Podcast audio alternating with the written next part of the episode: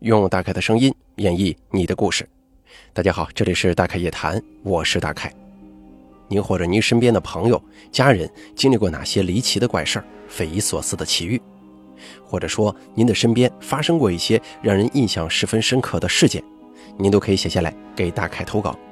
咱们的投稿邮箱是一三一四七八三八艾特 qq 点 com，并随稿附上您的网名、年龄以及性别。那么接下来的时间呢，咱们一起来听一下今天这位投稿的朋友，他都说了些什么。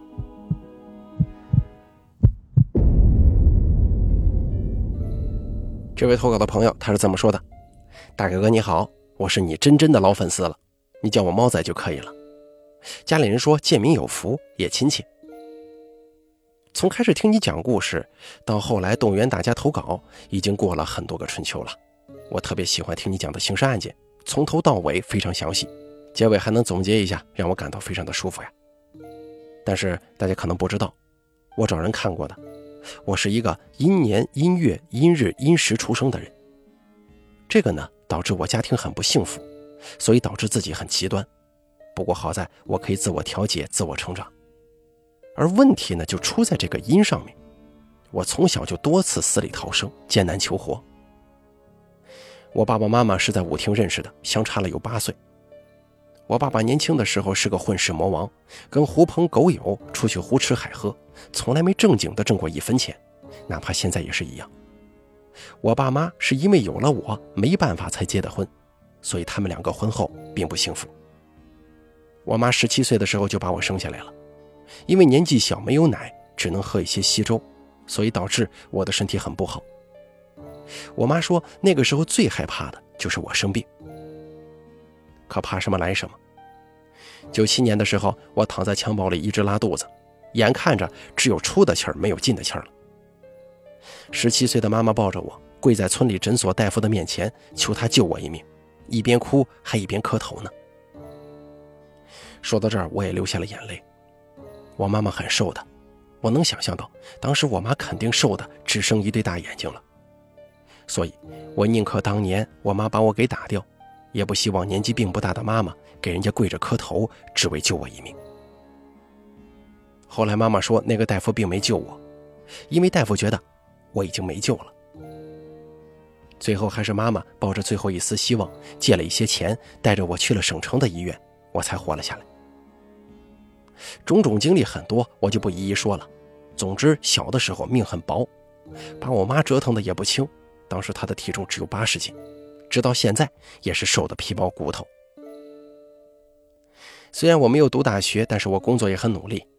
爸爸妈妈在我十二岁的时候分道扬镳了。妈妈现在找了一个很疼很爱她的叔叔。我打了两份工，一个月也能挣一万多块钱。生活就是这样吧，尝到苦才知道甜。接下来啊，我要说的这个事儿是真实的事儿，出自哪里我就不说了。我是在东北的一个小镇上上的小学，住在一座坟山上。为什么是坟山呢？因为那里曾经是李世民埋葬士兵的地方，叫做唐王山，边上还有一座亮甲山，证明当年唐王李世民讨伐高丽走过的路。可以说那里真的有很多很多坟，大部分都没有墓碑，也不知道里面住的是哪位祖先。先说一说我爷爷吧。那年我爷爷八十了，他正好过大寿，喝寿酒喝到一半去上厕所，从屋子到厕所也就大概有五十米，厕所后头不远是个坟地。大家左等右等不见爷爷回来，就都出去找爷爷。我记得应该是晚上九点来钟，我跟我二大爷家的儿子，也就是我哥，我们俩一组顺着道路往山下去寻找，一边走一边喊爷爷。大概走到半山腰的时候，听到有人在微弱的呼喊：“爷们儿，救救我！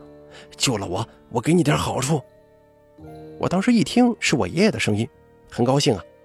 可是我又觉得很好笑，心中想着爷爷会给我什么好处呢？后来大家都问爷爷：“你怎么不回屋去？怎么跑坟地上去了？”爷爷说：“从厕所出来，一点亮光没有，就一边喊一边摸着黑往前走。”后来呢，碰到两个大孙子了。爷爷没有受伤，所以这个事儿现在想想也是不知所云。他怎么会说从厕所出来一点亮光都没有，并且还摸黑往前走，走着走着找不着人了呢？不过我们那边确实坟比较多，难道说是受到这个的影响吗？当然了，我们那儿啊也有靠挖坟墓过活的人。那这个人的故事我就不多说了啊，他已经去世很多年了，他的孩子也是我的好朋友。不过我记得那个时候我问他晚上出去干啥呀？他就说：“你现在年龄小还不懂，等你以后长大了就会明白的。”不过在这儿可以多一句嘴，我在他家仓库里见过一把很重很锈的剑，具体呢我就描述不上来了，但是呢我能肯定那是个老物件。既然咱跟大家聊着聊着提到了东北，就不得不说一下保家仙了，很神秘，说不上来吧，也有人认为是邪门。我二姑家就有保家仙总有人请他看怪病。听他跟鬼怪说话，我这一听就不寒而栗啊，是真的在跟鬼怪说话。像网上说的跳大神我也见过，不过那并不喜庆。如果你真的在现场领略那种跳大神的话，你会跟我有同样的感觉，就是那种非但不喜庆，反而不寒而栗的感觉。特别是那一声尖锐的请神，简直能把人的魂儿给吓飞。那年大哥的孩子不知什么原因陷入昏迷了，完全没自己意识，晚上说梦话。那梦话说的明明就是在跟别的小朋友玩。后来二姑来了，一边把脉一边跟那个所谓的鬼怪说话。我已经无法形容当时的心情了，心跳得很快，汗毛都竖起来了，也很兴奋，不知道什么原因。我二姑说：“你俩也是可怜呐，年纪轻轻就仙逝了，还是喝农药去世的。”然后又商量着烧点纸钱算了。后来让我大哥出门走一百步烧纸，然后别回头。那回我也跟着去了。大白天的，我这人好奇心重嘛，就回头看了，不过什么也没看见。可是下意识的总觉得身后头有人跟着。还有那个王婶子，她也是人好好的，可忽然有一天乱蹦乱跳，胡言乱语。大家清楚啊。即便家里发生大变故，也很少有人能直接性变得疯疯癫癫吧。可是这个王婶子突然之间就疯癫了，五六个大汉冲上去，勉强才能给她按住，把王婶子绑在凳子上，那披头散发的就像恶鬼似的。后来请了个跳大神的，又蹦又跳，唱的是什么也听不懂，但是最后一句请神，哎，把我叫的是浑身一哆嗦。后来王婶子就好了。问他你怎么回事啊？有没有印象？你为什么会这么疯疯癫癫的？可是王婶子却说什么也不记得了。再给大家说下一个事儿吧。大家说人老了之后会不会经常出现幻觉呢？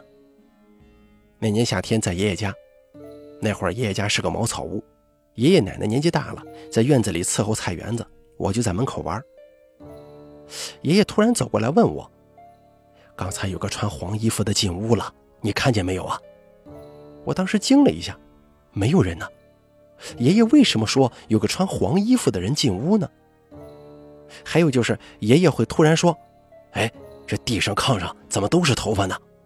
还用手指头去捻。真的啊，爷爷真的像是用两根手指头这么捻着一根头发让我看，可是我明明什么都没看见。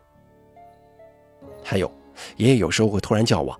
大孙子，你快点有人牵牛在那霍霍咱们家园子呢，赶紧给他撵出去。可是园子里明明什么也没有啊。不过咱们说到幻觉这个东西了啊，我自己经历的更多，可是我分不清是自己的大脑出了问题，还是确有其事。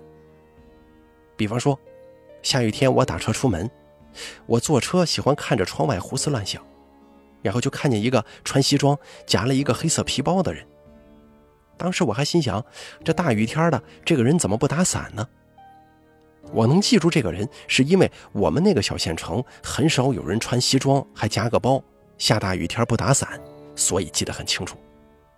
如果他是个普通人的话，那么我可能会一瞬间就忘了吧。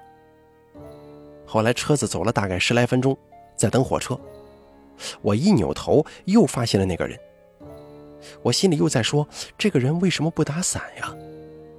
后来到家我才想起来，我的天哪，我是坐车的，他是走着的，怎么会在同一时间出现在那儿等火车通过呢？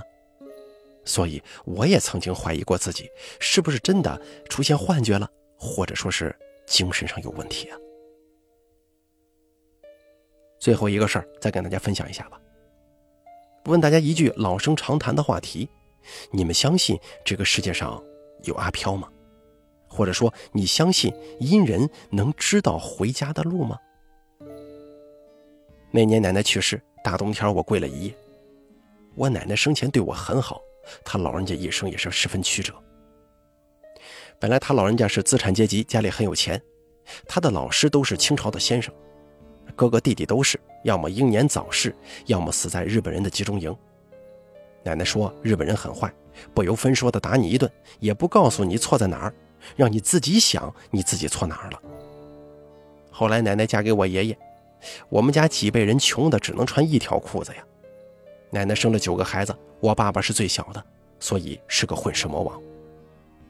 我妈今年也才四十一岁，她并不想回忆起三十岁以前的任何事儿后来奶奶经常给我看她偷偷留下来的东西，有画有诗，还有铜钱。我记得这个袁大头很多，还有金条。奶奶说：“这是她的嫁妆，在她很小的时候啊，早就准备好了。”后来奶奶过世了，我由于工作原因回去的时候，奶奶已经糊涂了，我是谁她都不认得。遥想那个时候，奶奶说我是她最喜欢的大孙子。因为奶奶，所以爸爸妈妈没有打掉我，所以奶奶说我的命是属于她的，只要她不许，在这个世界上没有人能要我的命。奶奶说要我快点娶妻生子，她好来我家，让我给她送终。我哭得很伤心，上学、工作、爱情一事无成，没有一件事情是可以让奶奶开心的。哪怕给奶奶买一套她最喜欢的毛笔，我都没有这个钱。头七那天晚上，奶奶回来了，我知道是她回来了。后半夜两点钟。我被类似高跟鞋走路的声音吵醒了。这个声音从厨房走到大厅，又从大厅走到卧室门口，按了两下门把手。我当时很害怕，蒙着脑袋默念阿弥陀佛。天亮之后，我莫名其妙的流了好多好多的鼻血，弄得被子上面到处都是。我很后悔，我觉得那就是奶奶特意回来看我的。我为什么不勇敢一点？为什么要躲在被子里？奶奶知道我这个人胆小，怕鬼又怕黑，以至于直到现在，奶奶都没有入过我的梦。行了，我本期的投稿就结束了，心情很不好。快三十岁了，我都不敢谈女朋友，我很害怕，我害怕给不了她好的生活，因为发生在我身边的这些事情，让我这个人很极端，导致没有人能够忍受我的这种变态一样的爱护吧。所以，我也在尝试改变，变得跟正常人一样。看到的、听到的灵异事情，我都会归类于我的神经有问题。现在也该是我关爱、疼爱身边的人的时候了。我不再是那个瘦瘦小小、总是生病的人了。我觉得我现在很强壮，足够给很多人遮风挡雨。好了，咱们本期大开夜谈做到这儿就结束了。非常感谢这位叫做猫仔的朋友他的投稿，也感谢大家的收听。听完这个故事之后啊，大开本人啊感慨良多。其实啊，有的时候我也觉得自己经历的事情不少了。我觉得吧，这个其实不要想太多，你也不要觉得自己是什么阴年阴月阴日阴时出生的人会有特别不好的现象发生，大胆放手。去关心别人，去爱护别人，去追求自己的幸福。只要有一片赤诚之心，我相信咱们的生活一定会越来越好的，生活也会越来越美满的。以前我也觉得，哎呦，家里发生了很多事情，年纪轻轻经历这些，哎呦，真是觉得人生无趣啊。曾经小的时候也这么想过，哎，怎么家里经历了这么多事儿，怎么这么多不好的事情发生在我的身上？啊，其实这个没必要去想，人生就是一场修行。这句话我觉得说的很对，你认为呢？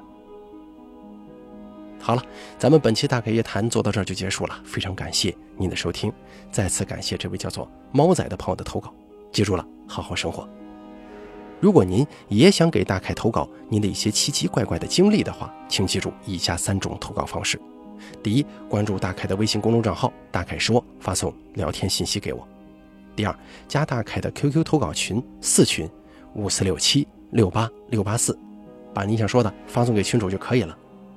还有第三种投稿方式，把您的稿件发送到邮箱一三一四七八三八 @QQ 点 com 即可。